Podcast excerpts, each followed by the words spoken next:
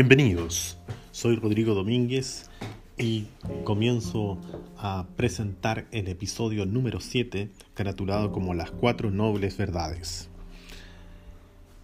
Las cuatro nobles verdades forman el núcleo del Dharma budista. Sin embargo, es probable que sean las enseñanzas más incomprendidas del Buda. Para comenzar, las cuatro nobles verdades presentan un mensaje claro y simple. Es la naturaleza de la vida que todos los seres se enfrenten con dificultades.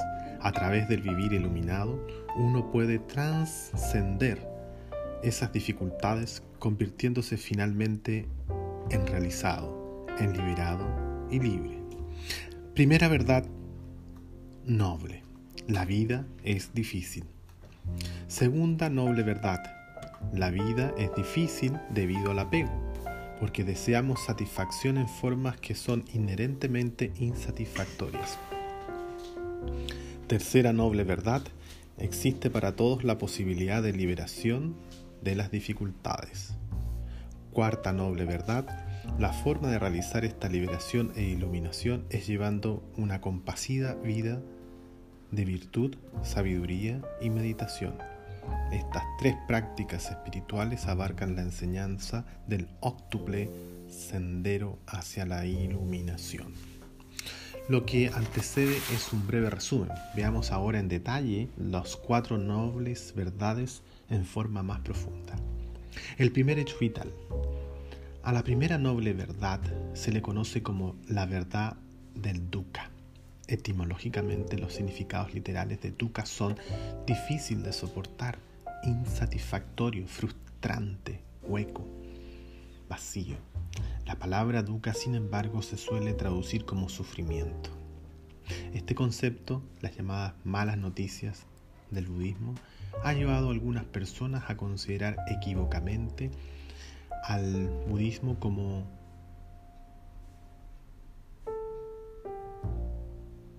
pesimista y negador de la vida. Sin embargo, el mensaje primario del Buda, las buenas noticias del Dharma, es que existe la forma de liberarse del sufrimiento. El mensaje del Dharma es inherentemente optimista. Contiene la promesa, la posibilidad real del renacimiento espiritual y del fin del sufrimiento.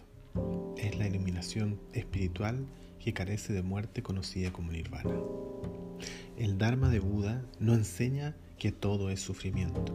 Lo que sí dice Buda es que la vida, por su naturaleza, es difícil, llena de tropiezos e imperfecta. Para la mayoría de nosotros este hecho de la vida difícilmente podría estudiarlo mejor. ¿Quién de nosotros tiene una vida perfecta? Por supuesto, nos gustaría que fuera deliciosa, maravillosa todo el tiempo, pero eso no va a suceder. Esa es la naturaleza de la vida, y esta es la primera noble verdad desde un punto de vista budista, no se trata de hacer un juicio sobre los gozos y las tristezas. Se trata simplemente de una descripción sencilla y común. El hecho es que todos hemos de experimentar altibajos, sin importar quiénes seamos. Esto forma parte de nuestro paseo en patines. El budismo no es pesimista ni optimista, es realista. Detengámonos un momento y pensemos sobre la primera noble verdad la verdad de Dukkha desde el punto de vista del Buda.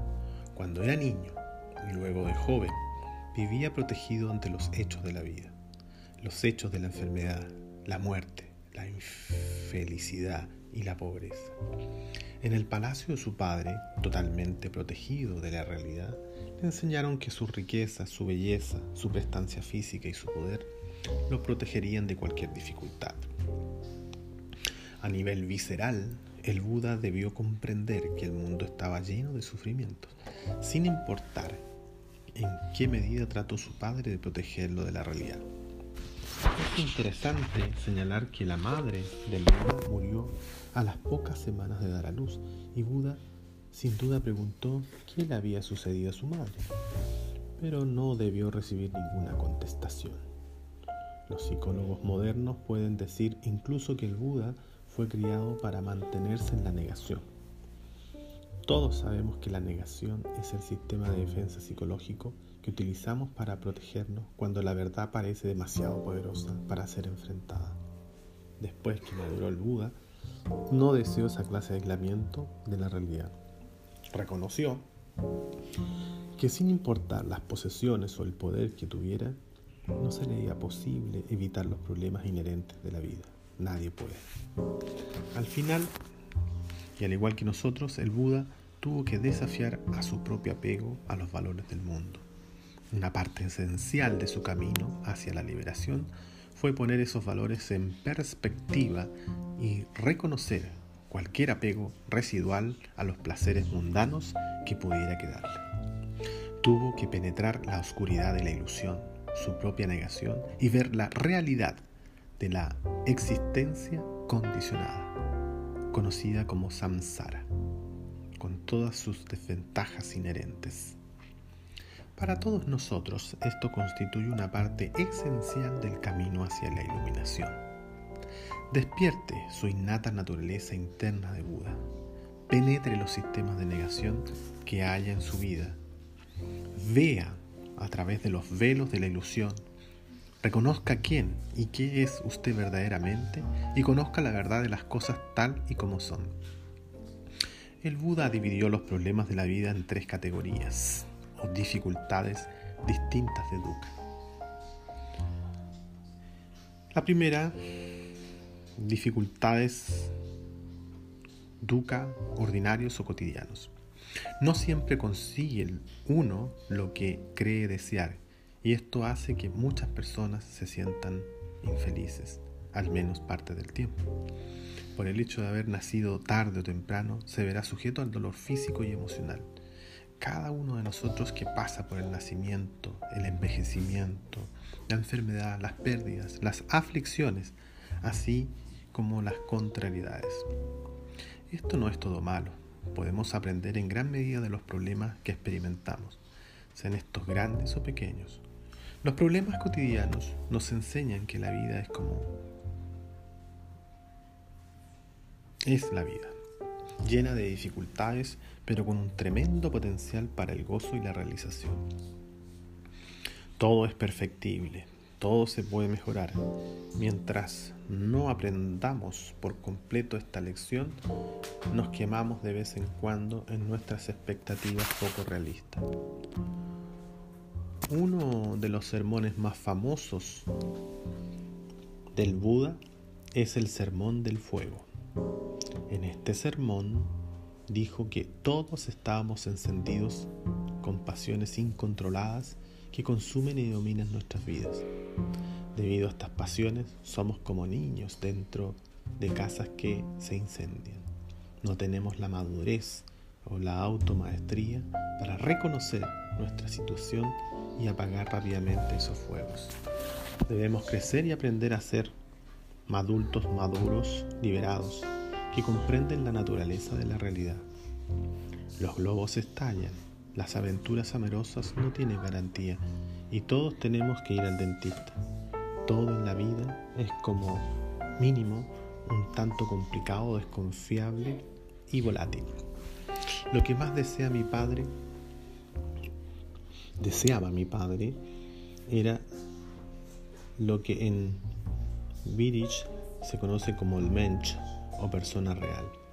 Esto quiere decir que deseaba que yo fuera un adulto maduro, un ser humano, no extraordinario ni divino. Deseaba que estuviese totalmente presente y fuese responsable aquí en este mundo. Un miembro contribuyente para la sociedad, un ciudadano decente y un hombre de bien.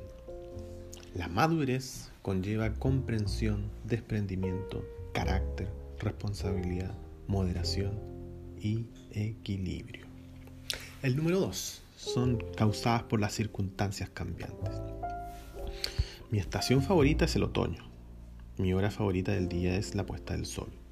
Estos son momentos hermosos, penetrantes y siempre etéreos. ¿No se puede aplicar eso a muchos momentos bellos de la vida? Por supuesto que existen momentos en la vida de todos nosotros en los que nos sentimos totalmente gozosos por la maravilla de estar vivos. Piensa en su primera, en su propia vida. Quizá pasó la noche anterior escuchando una gran pieza musical. Tal vez sostuvo una conversación interesante con sus mejores amigos, mientras compartía una espléndida comida con un confortable entorno. Posiblemente celebró la promoción que deseaba. Quizás experimentó una epifanía espiritual. Estos son momentos felices. La dificultad o duca que todos encaramos es que esos momentos no duran. La música se acaba, sus amigos se divorcian. El nuevo empleo que usted deseaba resulta ser un rompedero de cabeza. Los momentos extraordinarios de amor y de bienestar son efímeros. De modo que solemos terminar sintiendo nostalgia, malestar y pérdida. Ninguna cosa buena dura eternamente. E incluso los mejores momentos de la vida están unidos a ciertos matices de amargura. De amargura. Esto se conoce como el duca de las circunstancias cambiantes. Bien amigos, amigas, eso es todo por hoy. Nos estamos viendo en una próxima oportunidad.